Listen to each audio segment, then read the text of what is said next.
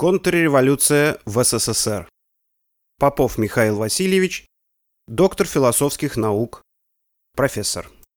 Все понимают, что это не только очень сложная проблема и важная тема разобраться в том, что произошло. В зависимости от этого будет строиться и практика, и политика тех сил, которые победят и совершат новую социалистическую революцию. Наверное, не для того ее нужно совершать, чтобы потом потерять завоевание социализма. Поэтому это очень важный вопрос, и он очень сложный. Сложный потому, что мы, в общем, много читали, слышали, знаем, как совершаются революции. А вот как совершаются контрреволюции? Ну, есть некое общее понимание, какие-то наметки. Институтом марксизма-ленинизма был в свое время издан хороший сборник «Маркс, Энгельс, Ленин о борьбе с контрреволюцией». А что касается конкретной контрреволюции, применительно к стране, в которой социализм построен, то эта тема требует отдельного внимания, отдельного рассмотрения. И для этого надо, во-первых, четко различать, что такое политическая революция и в целом социальная контрреволюция. Политическая революция это нечто одномоментное. Ведь когда произошла буржуазная революция, она произошла буквально в несколько дней, в феврале 1917 года. И также быстро произошла социалистическая революция, которая низвергла одно государство и установила диктатуру другого класса – политическую. При этом поначалу она ничего не изменила в экономике ровным счетом, абсолютно ничего, а явилась кратковременным политическим актом. Это произошло 7 ноября 1917 года, и мы знаем, как это произошло. Также быстро произошел, хотя и долго готовился, обратный переворот.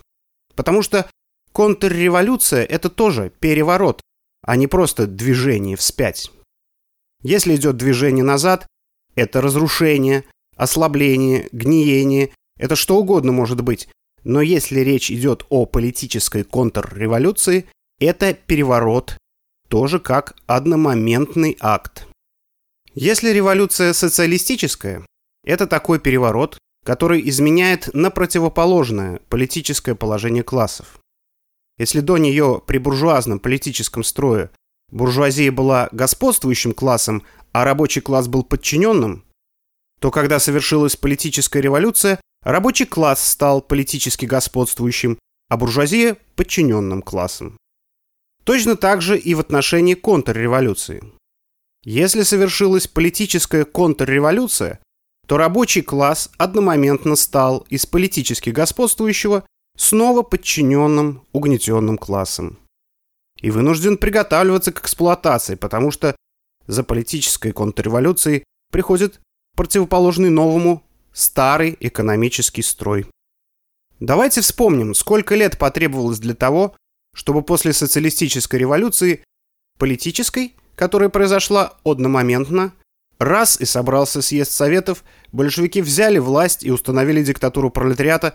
После этого 18 лет прошло, прежде чем у нас после переходного периода утвердился социалистический экономический строй. И 30 лет прошло, прежде чем в СССР, России, после переходного периода от социализма к капитализму был реставрирован капиталистический экономический строй. Капиталистический экономический строй в СССР, России установился в 1991-1992 годах. И мы можем считать, что если 30 лет мы прожили в переходном периоде от коммунизма, поскольку социализм это коммунизм в первой фазе, к капитализму, то это, в общем, довольно длительный период, и никак нельзя сказать, что Советский Союз развалился или распался, как настырно пишут наши политические противники, или же политически идеологически неискушенные люди. Очень жалко, что наши товарищи-революционеры повторяют за этими людьми, что, дескать, развалился Советский Союз. Интересный строй получается социализм, самоуничтожающийся, саморазваливающийся. На самом деле, Становление капиталистического экономического строя после установления диктатуры буржуазии – это длительный процесс, занявший 30 лет. А создавался социалистический экономический строй после установления диктатуры пролетариата сколько лет? Сколько лет занял переходный период? с 1917 по 1936 год. 18 лет. Ну вот, из этого тоже ясно, что становление общественно-экономического строя – это дело длительной классовой борьбы. А вместо классовой борьбы нам сплошь и рядом дают лживые картинки те люди, которые заведомо хотят представить социализм как такой строй, который саморазрушается. Разумеется, чтобы разобраться в том вопросе, который у нас стоит на повестке дня о контрреволюции в СССР, нужно, конечно, воспользоваться диалектической методологией. Потому что если мы не знаем, какие есть противоречия у рассматриваемого строя, какие есть противоречия в том обществе, в котором совершается контрреволюция, то мы не можем на этот вопрос ответить. Правильно ответить на этот вопрос можно, только если исследованы и поняты противоречия развития социализма. Если мы возьмем противоречие развития социализма, то, как мы знаем, с каждым противоречием развития связано наличие двух прямо противоположных тенденций.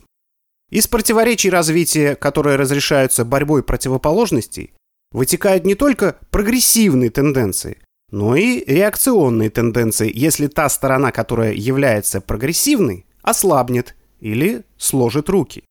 Или объявит, что борьба прекратилась, или что мы уже всего достигли, победили полностью и окончательно, что нам, так сказать, ничего больше и не надо, и так далее – что сама собой, без борьбы, восшествует благодать.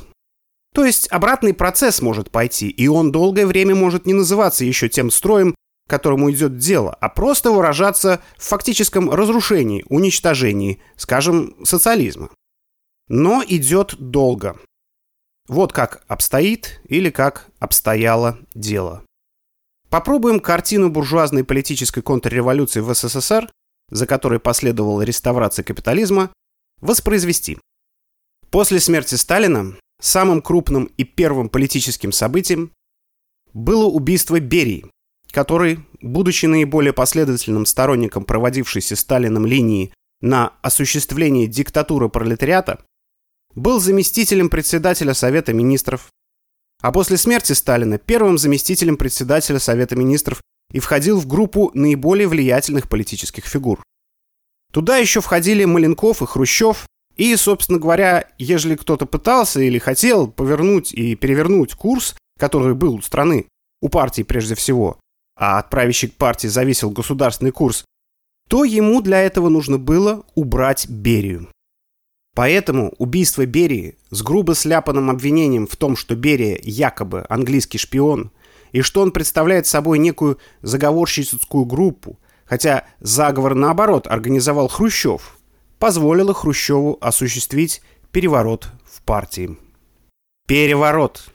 Те люди, которые были против Сталина и ждали его смерти, чтобы изменить партийный и государственный курс на противоположный, решили, что настал такой для них счастливый случай, для чего надо убрать того человека, который будет этот курс продолжать. Берия, между прочим, был маршалом Советского Союза. Берия отвечал за всю нашу ядерную и ракетную программу. Берия отвечал за соответствующие органы правопорядка. И поэтому он был очень влиятельным человеком. И в то же время это был человек, который последовательно отстаивал те позиции, которые защищал Иосиф Виссарионович Сталин. А теперь на арену вышел человек, который долго скрывал себя под маской сторонника и советского строя, и социализма, и поборника и защитника сталинских позиций, Никита Хрущев. И после организованного им убийства Берии он вскоре себя обнаружил, потому что с его подачи начали происходить такие изменения, которые сводились к уничтожению общественной собственности. Но об этом чуть позже. А для начала для лучшего понимания хочу сказать, в каких противоречиях развивается социализм. Социализм – это коммунизм в первой, низшей фазе, то есть коммунизм с отпечатками, родимыми пятнами капитализма в экономическом, нравственном и умственном отношении. Основное противоречие социализма состоит в том, что это противоречие между коммунистической природой социализма и его отрицанием, связанным с выхождением из капитализма и соответствующие тенденции. Одна тенденция к развитию социализма в полный коммунизм, а другая тенденция, наоборот, к ослаблению коммунистических начал и к расширению тех самых родимых пятен, которые, если эту тенденцию не тормозить и с ней не бороться, приводит назад к капитализму. Поэтому надо понимать, что с точки зрения диалектики те термины строительные, технологические, метафизические, которые чаще всего применяют, построили социализм, разрушили социализм, это не то, что нужно для того, чтобы понять, как идет борьба противоположностей и как развиваются события.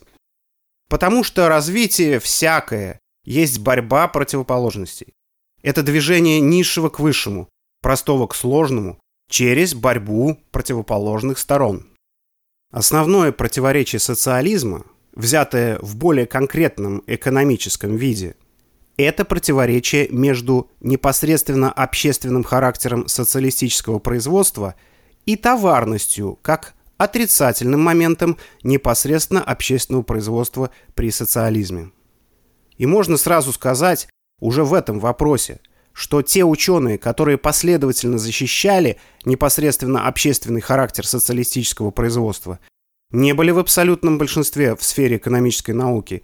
И хотя они были достаточно сильной группой, но менее шумной, и не столько у них было должностей, постов и возможностей для широкого издания своих работ, как у сторонников понимания социализма как товарного хозяйства.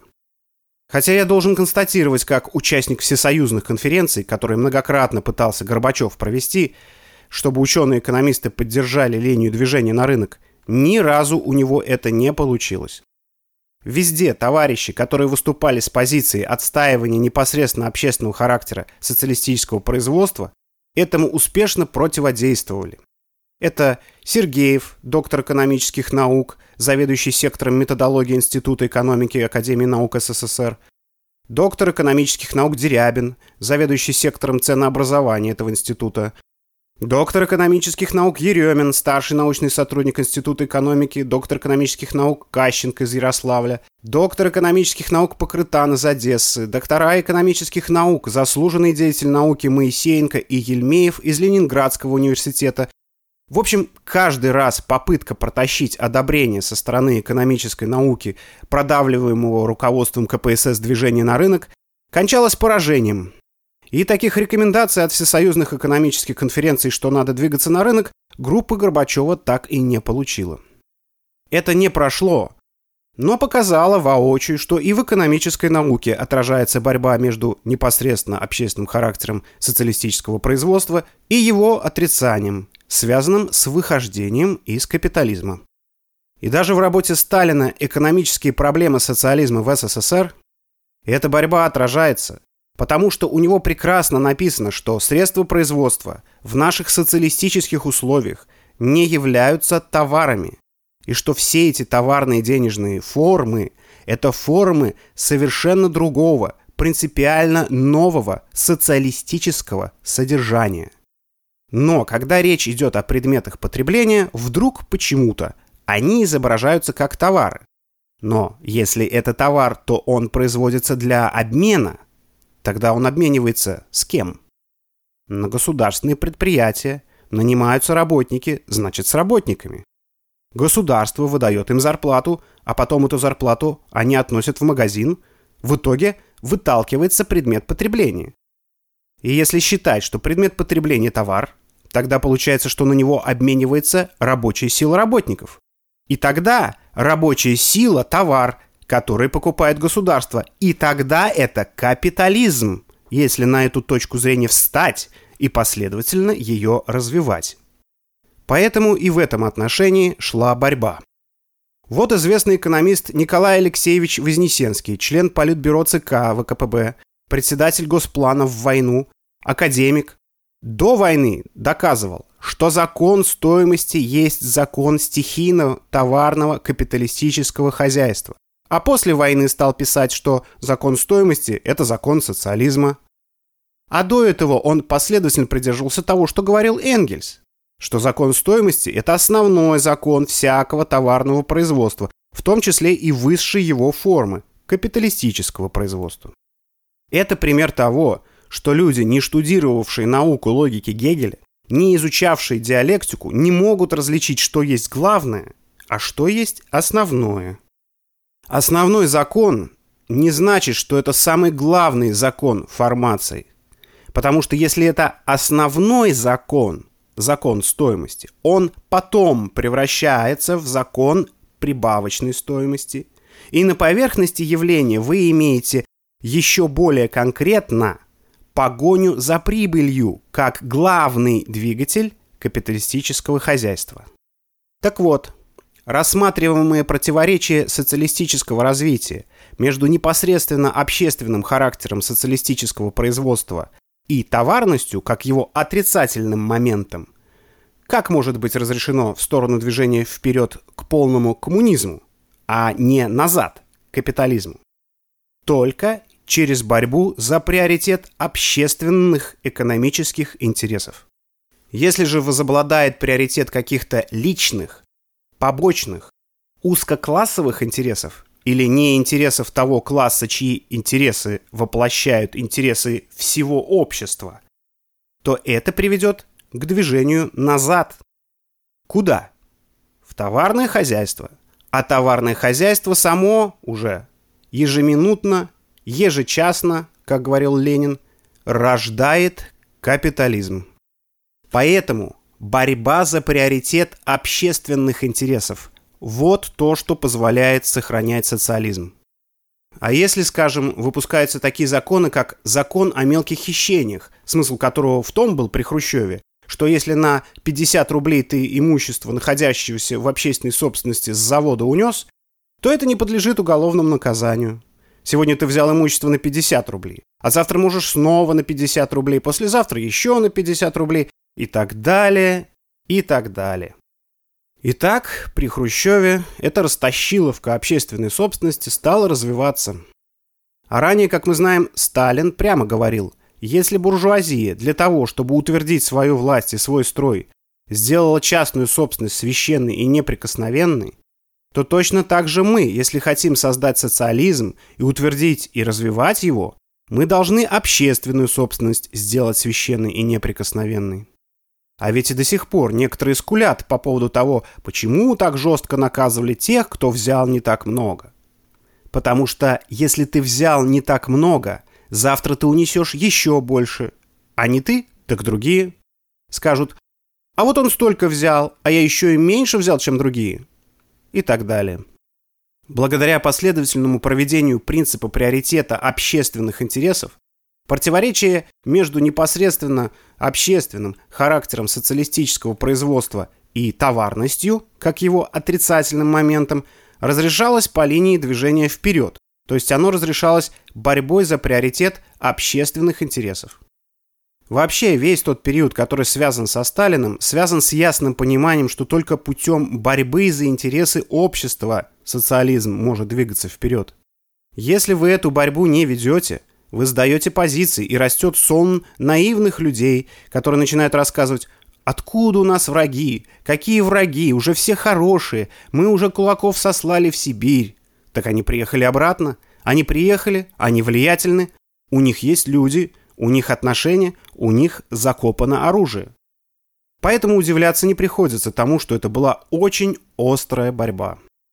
И государство не выполнило бы своей роли государства диктатуры пролетариата, если бы оно не подавляло, то есть не репрессировало своих противников. Нет таких государств. К таким государствам, которые не репрессировали бы, не подавляли бы своих противников, не относится ни рабовладельческое, ни феодальное, ни капиталистическое, ни социалистическое государство. Repression – это подавление, потому что press – давить на английском языке, а repress – подавлять. И мы сейчас воочию наблюдаем. Подавили рабочий класс трудящихся. Подавили социализм. Потому что наивные люди решили, что не надо больше подавлять противников социализма. И такие идеи, что не надо бороться с противоположными, то есть антисоциалистическими, буржуазными тенденциями и их носителями и проводниками, они и раньше были, они присутствовали. Но господствующей позицией была господствующей линией при Сталине и господствующей линией в деятельности Сталина, как видного вождя рабочего класса, было именно понимание необходимости классовой борьбы до полного уничтожения классов, использование социалистического государства для борьбы с противниками диктатуры пролетариата. А что такое при социализме общественные интересы, за которые надо бороться? Общественные интересы – это интересы рабочего класса, наиболее полно и последовательно заинтересованного в полном уничтожении классов. Недостаточно говорить только о народе, о трудящихся, об интересах вообще. Все люди разные, у каждого свои интересы, в том числе противоречивые, но как общественные выступают только интересы рабочего класса. И вопрос при этом стоит не о том, о чем думает тот или иной рабочий или даже весь пролетариат, а о том, что выгодно рабочему классу и, следовательно, о том, подчеркивал Ленин, что исторически он, согласно своему бытию, вынужден будет делать. Поэтому указанное выше основное противоречие социализма можно конкретизировать таким образом, что имеется противоречие между бесклассовой природой социализма, поскольку это уже коммунизм, хотя и в первой фазе, а коммунизм – бесклассовое общество, и еще не полностью преодоленным делением общества на классы. Вот у меня в книге, на которую я могу сослаться, и которая вышла в 1986 году в издательстве Ленинградского университета и называется «Планомерное разрешение противоречий развития социализма как первой фазы коммунизма», говорится о противоречии между бесклассовой природой коммунизма и наличием классов в его первой фазе, но это не совсем точно и не совсем правильно. Правильно вторую сторону рассматриваемого противоречия выражать так и еще не полностью преодоленным делением общества на классы. У нас классы были уничтожены в основном. То есть социалистическое общество – это уже не общество, разделенное на классы. Деление на классы преодолено в основном, поскольку преодолено деление на антагонистические классы. Но для полного преодоления классов надо уничтожить различия между городом и деревней – людьми физического и людьми умственного труда. А как разрешается это противоречие? Борьбой за интересы рабочего класса. Для того, чтобы эту борьбу успешно осуществлять, в условиях противоречия интересов нужно, чтобы интересы рабочего класса были государствообразующими. То есть это можно сделать только с помощью государства рабочего класса, с помощью осуществления его диктатуры. Социалистическое государство – это организованный в господствующий класс пролетариат. И тогда то же самое противоречие, которое мы рассматривали, будет уже представляться как противоречие между полномерным характером социалистического воспроизводства, а планомерность определена общественным характером производства и интересами рабочего класса, и планомерность говорит о том, что все, что делается, подчиняется единой цели, а цели должны определяться интересами рабочего класса. Между планомерным характером социалистического воспроизводства и элементами стихийности в его организации. Откуда стихийность? Во-первых, все не познаешь, особенно за короткое время разработки плана. Поэтому тут стихийность неизбежна. Мы все время можем приближаться к истине и никогда ее не исчерпаем. То есть у нас есть абсолютная способность к тому, чтобы познавать истину, но возможности за время нашей жизни или в каждый момент развития человечества все познать, конечно, нет. Поэтому отсюда возникают элементы стихийности, как бы из незнания или неполного знания. А с другой стороны, если бы мы даже и знали, и полностью имели знания, этого недостаточно так как мы все равно должны учитывать различия и противоречия экономических интересов. А план-то выражает интересы именно рабочего класса, а значит, все, которые отклоняются от осуществления этих интересов, оказывают по существу противодействие им в том или ином варианте. Разумеется, не всегда и не во всем. Возьмем любого трудящегося члена социалистического общества, самого обыкновенного простого работника. Его интересы противоречивы. Он заинтересован в развитии социализма, поскольку с ростом общественного богатства возрастают общественные фонды потребления и, соответственно, потребление из них. Растет фонд распределения по труду, реальное содержание зарплаты повышается, улучшается его жизнь. В то же время он объективно заинтересован получить большую долю даже и меньшего пирога. Поэтому у различных членов социалистического общества присутствует не только стремление трудиться во благо общества, но и стремление дать обществу поменьше и похуже, а взять у него побольше и получше. Последнее тоже широко распространено при социализме, и с ним боролись при Сталине, перестали бороться после Сталина. Как это экономическое поведение надо характеризовать? Что было при капитализме и в переходный от капитализма к коммунизму период, характерно для мелкого буржуа, как товаропроизводителя. Мне-то не важно, какие пирожки я делаю, мне то важно, что я буду за это иметь. Если я делаю пирожки для продажи, мне не важно, вкусные они или невкусные, важно, сколько я за эти пирожки получу денег. Сам бы ел, да деньги надо. А сейчас делают и такие пирожки, что сам бы производитель их ни за что есть не стал, а деньги надо, и продают пирожки, в которых мясо удалено и заменено на то, что к мясу никакого отношения не имеет. Есть даже такое понятие, как техническое мясо, которое может быть использовано при производстве колбас, но не разрешено его продавать непосредственно.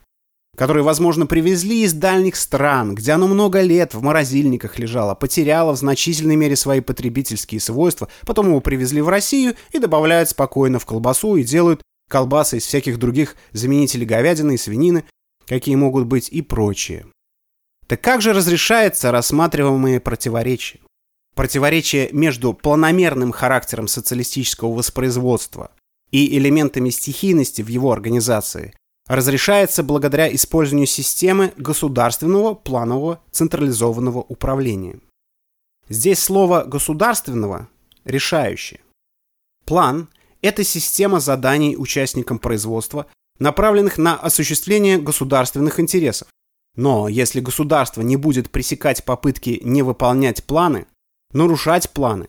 Планомерность будет разрушаться. Осуществление интересов рабочего класса окажется под угрозой.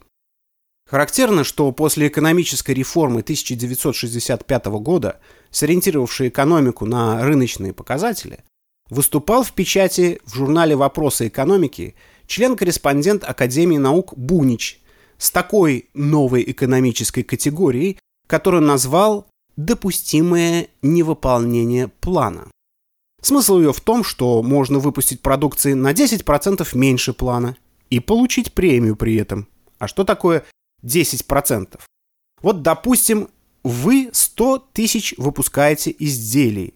Так 10% э, это 10 тысяч. 10 тысяч изделий не идут на тысячи предприятий. И эти тысячи предприятий запланированных изделий не получат, причем везде будет немножко не хватать. Раз немножко не будет хватать, то они не сделают то, что они затем должны поставить другим. А поскольку у нас развиты кооперация и разделение труда, то разрушение планомерности идет как цепная реакция в атомном ядре. И что вы получаете? Вы получаете разрушение всей экономики. Но это было позже, но заложено в негативных сторонах рассматриваемых противоречий.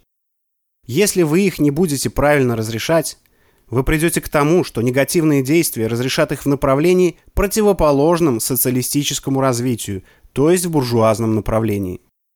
А чтобы разрешать противоречия социализма по линии социалистического развития, а не по линии деградации и уничтожения социализма, и нужна государственная система планового централизованного управления.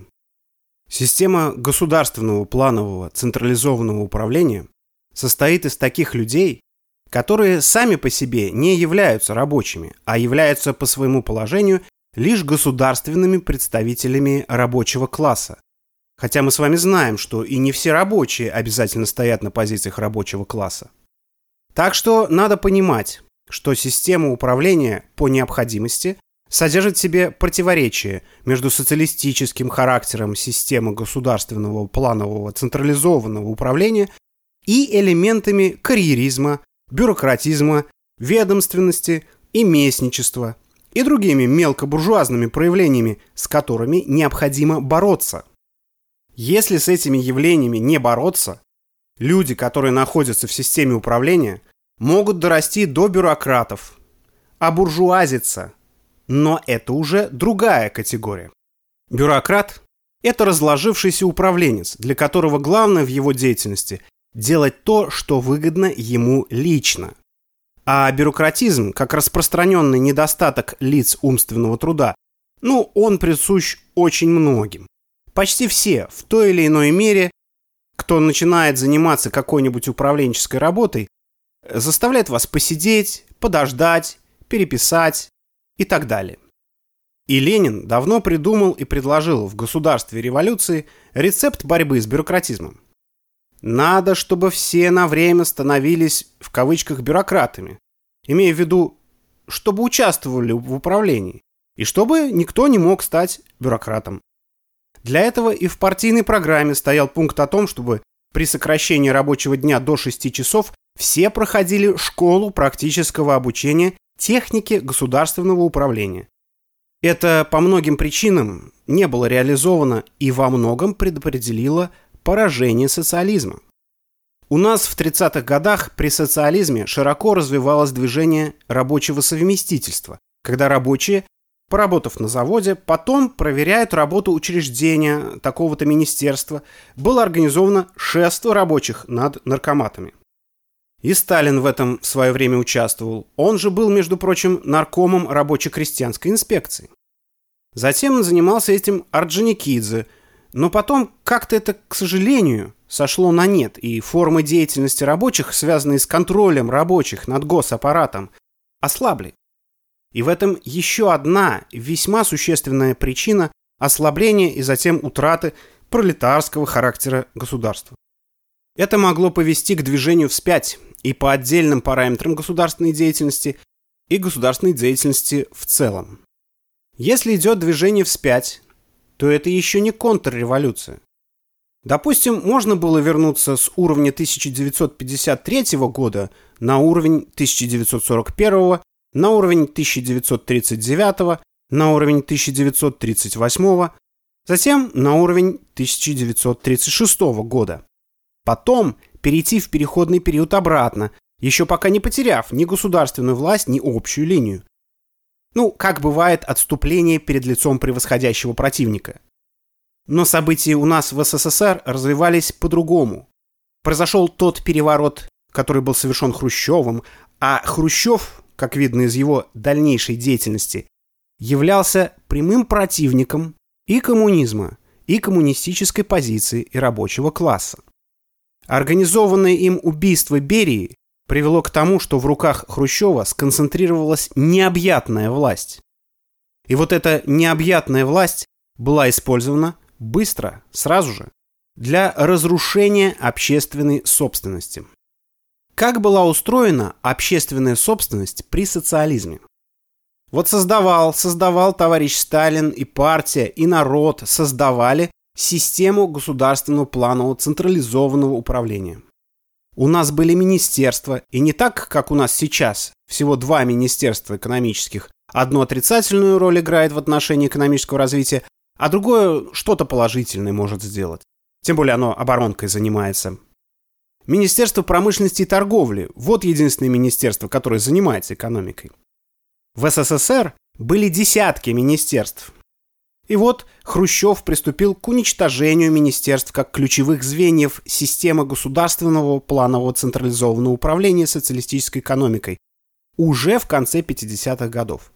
Этот плод труда советского народа по созданию системы государственного планового централизованного управления был уничтожен разом в 1957 году. Соратники Сталина против этого выступали, но они к тому времени оказались в меньшинстве. Как такое могло произойти? Вот Сталин в одной из своих работ говорит, что у нас за время войны три численности партий полегло. То есть, если взять численность партии, которая была перед войной, три такие величины, вот столько было коммунистов в числе погибших. И пришли новые люди, может быть, не столь зрелые, не столь решительные. Ну и, как вы понимаете, во время войны самые решительные идут в атаку вперед и гибнут. Поэтому тут, конечно, эхо войны отразилось не только на отдельных людях, но, видимо, и в целом на государстве. Мы знаем, что все попытки, скажем, того же Сталина как-то побудить так называемых союзников, чтобы они участвовали на основном театре военных действий, долгое время ни к чему не приводили. Союзники все время занимались войной за свои колонии или отнятием чужих колоний, превращением их в свои, пока они не увидели, что Советский Союз имеет самую крупную армию, самую большую военную силу, причем в том числе в техническом отношении, и что он самостоятельно сможет победить. И вот тогда они вдруг сразу им примкнули и разделили как бы победу над фашизмом. Вот что произошло. Так вот, в 1957 году была уничтожена система государственного планового централизованного управления, поскольку отраслевые министерства были ликвидированы, и переведена в какое положение? В управление через совнархозы. То есть произошел резкий скачок назад. Ведь совнархозы когда у нас были? При Ленине, когда еще только-только собрались строить систему централизованного планового управления – Сначала советы местные стали заниматься управлением на местном уровне, потом появился Всероссийский совет народного хозяйства, потом составление плана ГОЭЛРО и потом движение, которое привело только к 1928 году к тому, что у нас появился первый пятилетний план. А без системы централизованного планового управления общественным интересам экономику не подчинить. Она была разрушена реформой 1957-65 годов, но не все время ее проводил Хрущев. Хрущева сняли, но преемники, достойные его, продолжили и реализовали то, что готовилось при нем. Разрушение системы планового управления касалось прежде всего промышленности, но не обошло и сельского хозяйства. Министерства, обеспечивавшие плановое управление промышленностью, где, кстати, были сосредоточены наиболее квалифицированные сталинские кадры, были уничтожены в 1957 году, а в 1958 году были ликвидированы обеспечивавшие государственное плановое управление сельским хозяйством машинно-тракторные станции. Я должен честно признаться, что пока я не перечитал сравнительно недавно изданные последние тома с 14 по 18 собрания сочинений Сталина, я не вполне понимал ключевую роль машино-тракторных станций в обеспечении планомерного подчинения производства колхозов общественным экономическим интересам. Сталин объясняет, что неверно считать, будто колхозы имеют собственность на основные сельскохозяйственные средства производства. Это совершенно неверно, потому что земля государственная, она просто в пользование колхозам дана. И вся основная сельскохозяйственная техника – тракторы, сеялки, веялки, молотилки, комбайны и тому подобное – вся сложная техника находится в руках государства и сосредоточена в машино-тракторных станциях, единая сеть которых была создана, чтобы обеспечивать развитие производства в колхозах и подчинение его общественным экономическим интересам и превратить не только производство в городах, но и в деревне в обеспечивающие экономическую реализацию общественной собственности на основные средства производства. Колхозы получают эту технику в собственность? Нет, не получают. Они получают вспашку, обмолачивание, все работы, которые производятся механизированным путем. А за это они натурой сдают продукт машино-тракторным станциям, то есть государству. Вот так осуществляется социалистическая смычка города и деревни. А как до колхозов в деревне было? Вы могли привезти несколько мешков зерна на одну мельницу к обычному мельнику, частнику, и два мешка или один мешок у него оставить за то, что он вам смолол зерно, а мешки с мукой увезти обратно домой. То есть такие отношения для крестьянина были понятны, просты, ясны. Государственные машинно-тракторные станции как бы продолжили эти отношения, но уже не на рыночных, а на плановых началах, и наряду с совхозами обеспечивали подчинение производства в деревне общественным экономическим интересам, то есть экономическую реализацию общественной собственности в деревне. А у нас экономическая литература забита чепухой насчет того, что у нас было якобы две собственности, некая общенародная и кооперативно-колхозная. Видите ли, две общественных собственности. Но это же чушь, потому что общественная собственность одна. Это собственность всего общества. Чтобы собственность была собственностью всего общества, надо планомерно подчинять производство общественным интересам и в городе, и на селе. Поэтому у нас было просто две формы планомерного подчинения производства общественным интересам. Государственная форма и кооперативно-колхозная.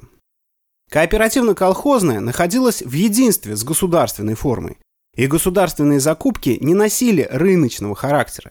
Это не такие закупки, как на рынке. Хочу продам, хочу не продам. А такая попытка была в свое время у кулачества. В 1928 году не сдавать хлеб государству по твердой цене.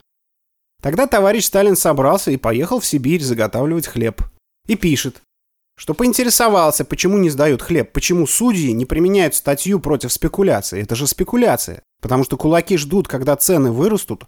Бедняки хлеб государству сдали по твердым ценам, а кулак обернулся уже на других культурах, технических, и теперь не сдает хлеб, добиваясь роста закупочных цен на него. Так мы, спрашивал Сталин, будем партией бедняков, которая будет поддерживать тех, кто уже сдал государству хлеб, или партией кулаков? У нас другого выбора нет. Значит, надо этих самых кулаков привлекать за спекуляцию к уголовной ответственности. Почему же не привлекают? Оказывается, потому что живут у кулаков. Я, говорит Сталин, разговаривал там с судьями, с прокурорами. Почему вы живете в избах кулаков? А там, дескать, лучше кормят, и там чище. Стали применять статью об ответственности за спекуляцию, и хлеб пошел. Это была вот такая последняя большая образцово-показательная поездка товарища Сталина в Сибирь, в село. Машины-тракторные станции были государственной организацией по ведению сельскохозяйственных работ на селе в кооперации с колхозами и одновременно аппаратом государственных закупок в деревне, поскольку за осуществление механизированных работ колхозы расплачивались с машино-тракторными станциями натурой. Это был тот самый аппарат, который должен был заниматься организацией дела подчинения деятельности колхозов общественным интересам. Если в промышленности в 1957 году произошел возврат к совнархозам, то есть к тому исходному пункту, с которого началось строительство системы государственного плана управления, то в сельском хозяйстве в 1958 году вообще была убрана та организация МТС, которая обеспечивала подчинение колхозов общественным интересам. Мало того, колхозы вообще умирали, поскольку их заставили купить технику бывших государственных машин и тракторных станций, и колхозы все стали убыточными в одночасье. Государственные машино-тракторные станции превратили в машинно-ремонтные станции при колхозах. А поскольку у колхозов нет ни соответствующего оборудования, ни соответствующих специалистов, эти ремонтно-технические станции при колхозах что делали? Из двух ремонтированных комбайнов делали один, потому что нет же ничего, ни запчастей, ни техники, ни оборудования, ни специалистов, ничего. А люди, которые работали в МТС, они же государственные работники, рабочие, они ушли в города, их с руками оторвали. То есть, можно сказать, что пока еще это была не контрреволюция, это было движение вспять. Причем это такое движение вспять, которое выходит за рамки социализма и отправляет страну назад в переходный период. Только уже в переходный период не от капитализма к коммунизму, а от коммунизма к капитализму. И это было уже в 1958 году, и в это время уже готовилась кампания по борьбе с так называемым культом личности Сталина. Чтобы это подлое и гнусное дело, которое провернул Хрущев на 20-м съезде КПСС, удалось, надо было его исподволь готовить. Для этого надо было убить Берию, чтобы никто из серьезных чиновников партийных не мешал грязному хрущевскому делу и не возражал против того, что будут говорить о Сталине. На этой теме я долго останавливаться не буду, по той простой причине, что летом 2019 года в Ульяновске Ленинградской области в Доме-музее Ульяновых и Елизаровых прошла международная научно-практическая конференция, посвященная Сталину, которая подтвердила, что антисталинизм – это форма антикоммунизма. Но еще раньше это было сказано, когда мы отмечали 80 лет Великой Октябрьской социалистической революции. Соответствующая конференция проходила первый день в Смольном, а второй день в Мариинском дворце. Сюда приезжал Люда Мартенс, председатель Бельгийской партии труда и автор книги о Сталине. Здесь была Нина Андреева. Вообще тут собрались люди, которые понимали роль Сталина как вождя рабочего класса, организатора победы социализма и продолжателя дела Ленина. На этой конференции в то же время было очень много троцкистов, и вот мы, при этом большом скоплении троцкистов, которые причем очень хотели выступить обязательно в актовом зале Смольного, но получили слово только на второй день в Мариинском дворце, в итоге получили такое решение, что антисталинизм – это современный антикоммунизм. А что следует из того, что антисталинизм – это современный антикоммунизм?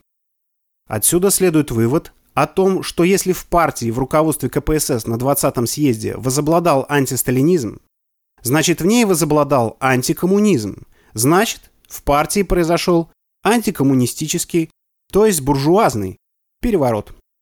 А в государстве еще нет. Почему?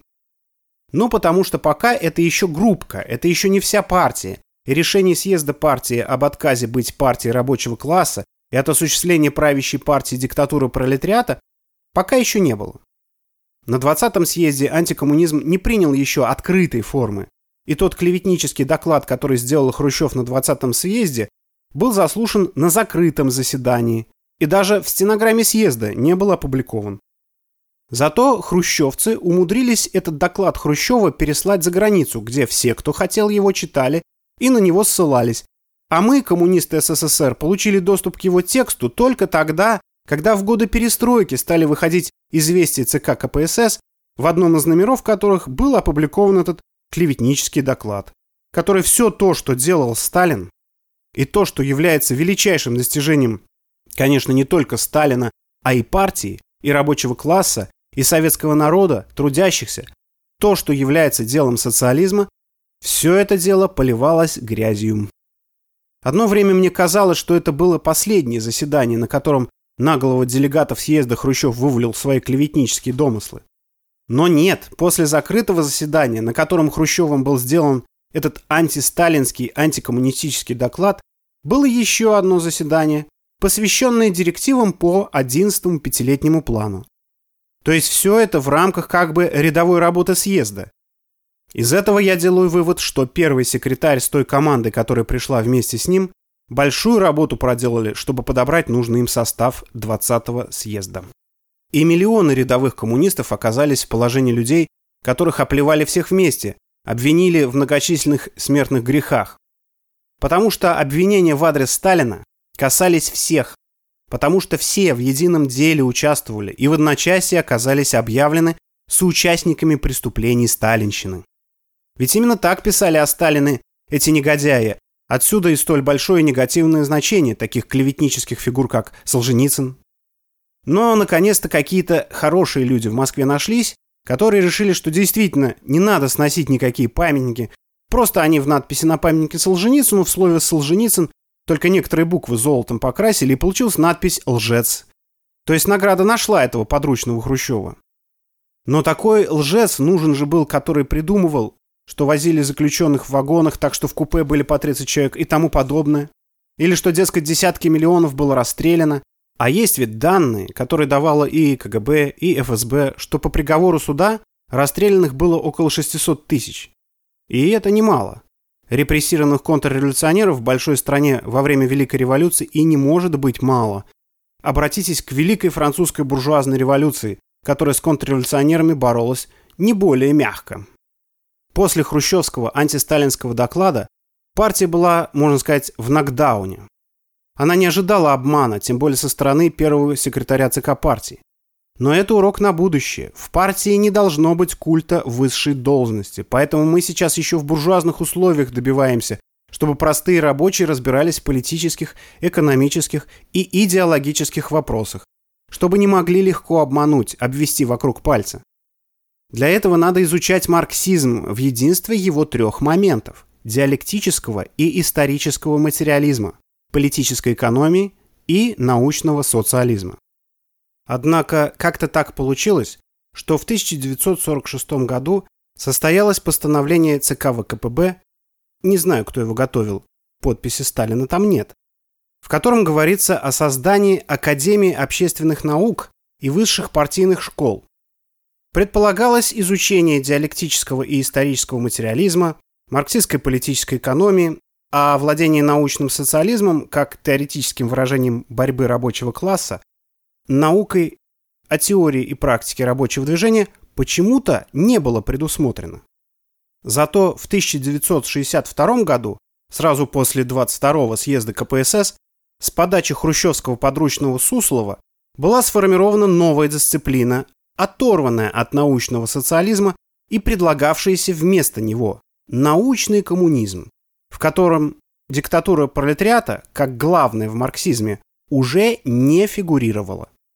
И в этом же 1962 году по распоряжению Хрущева были расстреляны рабочие, выступившие против повышения цен и понижения расценок. Этот расстрел рабочих показал, что принятое 22-м съездом КПСС в 1961 году решение об отказе в программе партии от диктатуры пролетариата, наряду с отказом считать правившую в стране КПСС партией рабочего класса, означало, что произошел политический переворот, произошла контрреволюция, и государство в СССР из государства рабочего класса превратилось в свою противоположность – государство диктатуры буржуазии.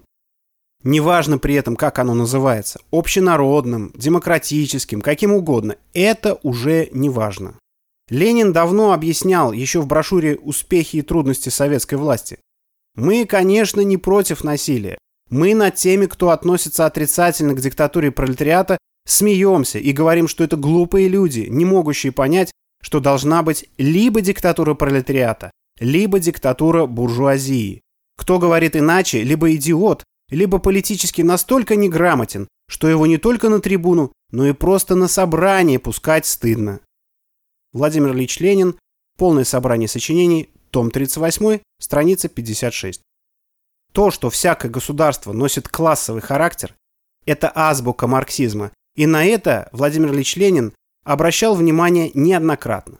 В статье «Мелкобуржуазная позиция в вопросе разрухи» полное собрание сочинений, том 32, Владимир Ильич Ленин пишет. В вопросе о государстве отличать в первую голову, какому классу государство служит, какого класса интересы оно проводит. Страница 247. В книге «Государство и революция», полное собрание сочинений, том 33, подчеркивается, что по Марксу государство есть орган классового господства. Страница 7. В статье «Грозящей катастрофой. Как с ней бороться» полное собрание сочинений, том 34, Ленин ставит вопрос «А что такое государство?» и отвечает «Это организация господствующего класса». Страница 191. Эту же мысль Ленин растолковывает в статье «Удержат ли большевики государственную власть?» Полное собрание сочинений, том 34. Государство, милые люди, есть понятие классовое. Государство есть орган или машина насилия одного класса над другим. Страница 318. В докладе на Втором Всероссийском съезде профессиональных союзов 20 января 1919 года полное собрание сочинений том 37 Ленин подчеркивает. Вопрос стоит так и только так.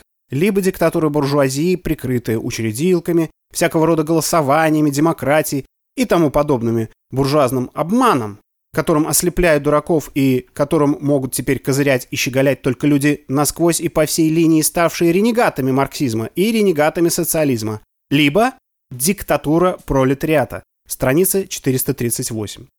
В подготовленной Лениным программе РКПБ было записано в противоположность буржуазной демократии, скрывавшей классовый характер ее государства, советская власть открыто признает неизбежность классового характера всякого государства, пока совершенно не исчезло деление общества на классы, и вместе с ним всякая государственная власть. Страница 424.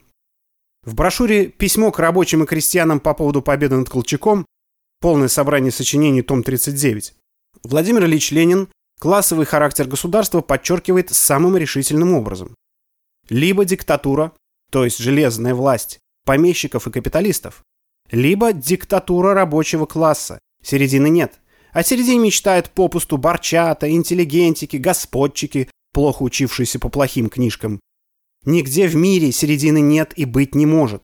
Либо диктатура буржуазии, прикрытая пышными эсеровскими и меньшевистскими фразами о народовластии, учредилке, свободах и прочее, либо диктатура пролетариата. Кто не научился этому из истории всего XIX века, тот безнадежный идиот. Страница 158. КПСС, которая на 22-м съезде стала вполне антикоммунистической, объявила, что классовая борьба прекратилась и тем самым демобилизовала рядовых коммунистов, рабочий класс, трудящихся, перед лицом установившейся и готовой к наступлению при поддержке империалистических государств диктатуры буржуазии. С отказом на съезде от цели социалистического производства, обеспечения благосостояния и всестороннего развития всех членов общества и массовым буржуазным перерождением в класс буржуазии, стали превращаться обюрократившиеся работники партийно-государственного, в том числе и хозяйственного аппарата. Они превратили государственную собственность в свою, корпоративную, в стране образовался государственно-капиталистический уклад. Экономическая реформа 1965 года переориентировала деятельность госпредприятий на стоимостные показатели и способствовала насаждению рынка.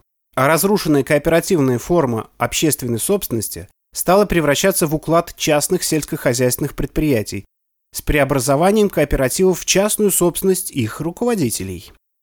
Произошедшая в 1961 году буржуазная контрреволюция положила начало переходному периоду от социализма к капитализму, продолжавшемуся до 1991 года, когда капитализм в СССР стал наличным бытием, а сам СССР был уничтожен и превращен в группу буржуазных государств. Теперь перед трудящимися в главе с рабочим классом и его партией стоит задача совершить четвертую русскую революцию, установить диктатуру пролетариата в России, помочь установить ее в других государствах бывшего Советского Союза и воссоздать Союз Советских Социалистических Республик. Но вернемся снова к ключевой точке, к 22-му съезду КПСС. Пролетарская армия ведет борьбу за полное уничтожение классов. И вдруг высший орган этой армии объявляет, все, все, все, не надо бороться за интересы рабочего класса. Вся борьба прекращается, классовой борьбы нет. Хотя классовая борьба мелкобуржуазности против социализма только разворачивалась еще и развивалась в борьбу буржуазности за становление капитализма. Вам при этом от имени съезда объявляют, что государство диктатуры пролетариата, дескать, исчерпало свою функцию и стало общенародным, то есть как бы нет уже государства диктатуры пролетариата. А ведь еще Энгельс разъяснял, что соединение двух слов «государство» и «народ» – это как жареный лед. Либо есть государство, и тогда оно не народное, а если оно народное, то оно уже не государство. Поэтому общенародное государство на самом деле – это не просто безграмотность, это прикрытие уничтожения диктатуры пролетариата и замены диктатурой буржуазии. И это прикрытие правящей в государстве партии переставшие быть партией рабочего класса и объявившие об этом, ставит в программу, которая обязательно, между прочим, для всех членов партии, в отличие от всяких высказываний в докладе и выступлений Хрущева на съезде. Но если это уже программа партии, если вы не согласны с программой партии, будьте тогда, пожалуйста, добры на выход. Более того, ведь вопрос не о том, что написано, а дело в том, что для того, чтобы развитие шло и движение шло вперед, надо постоянно вести борьбу. Что называл Ленин диктатурой пролетариата в детской болезни левизны в коммунизме? Диктатура пролетариата есть упорная борьба. Кровавая и бескровная, военная и хозяйственная, насильственная и мирная, педагогическая и администраторская против сил и традиций старого общества.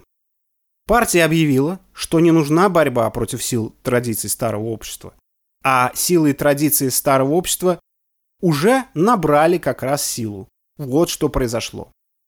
Поэтому вполне можно считать днем контрреволюции день принятия программы 22-м съездом КПСС. А дальше уже, дальше так же, как было при строительстве социализма. Но только наоборот. Вот мы создавали госплан, создавали индустриализацию, проводили коллективизацию. А здесь экономическая реформа, которая в 1965 году прошла и которую готовил дружок Хрущева Либерман. Три статейки в газете летом. Летом, когда люди в отпусках. И раз сентябрьский пленум 1965 года, уже без Хрущева. Хрущев уже свое отыграл, а дальше группа, в которой все время лица менялись, продолжала ту же самую линию. Они убирали все социалистическое, демонтировали социализм. Вот экономическая реформа 1965 года – это полный переворот в целях. Раньше мы имели главными показателями номенклатуру, производительность труда. Номенклатура – это, собственно говоря, удовлетворение потребностей. Производительность труда – это технический прогресс. Номенклатура стала необязательным показателем, производительность труда – необязательным. Фондообразующие показатели, объем реализации, прибыль и рентабельность. Все свелось к прибыли, потому что рентабельность – это прибыль, деленная на величину фондов. Объем реализации – это сумма проданных продуктов ради прибыли. Вы знаете, что тогда начался колоссальный рост цен. Народ стал возмущаться. Райкомы партии стали пытаться удерживать эти цены. Буржуазные контрреволюционеры стали натравливать трудящихся на райкомы, которые мешали обогащаться путем повышения цен. И это был уже 1965 год. Но для того, чтобы нам не сомневаться, что произошло на 22-м съезде КПСС, вспомним, что в 1962 году, впервые за все время существования социализма, было принято решение о повышении цен на очень нужные народу продукты. На молоко, мясо и яйца на 30%. После этого, в этом же 1962 году, были события в Новочеркасске.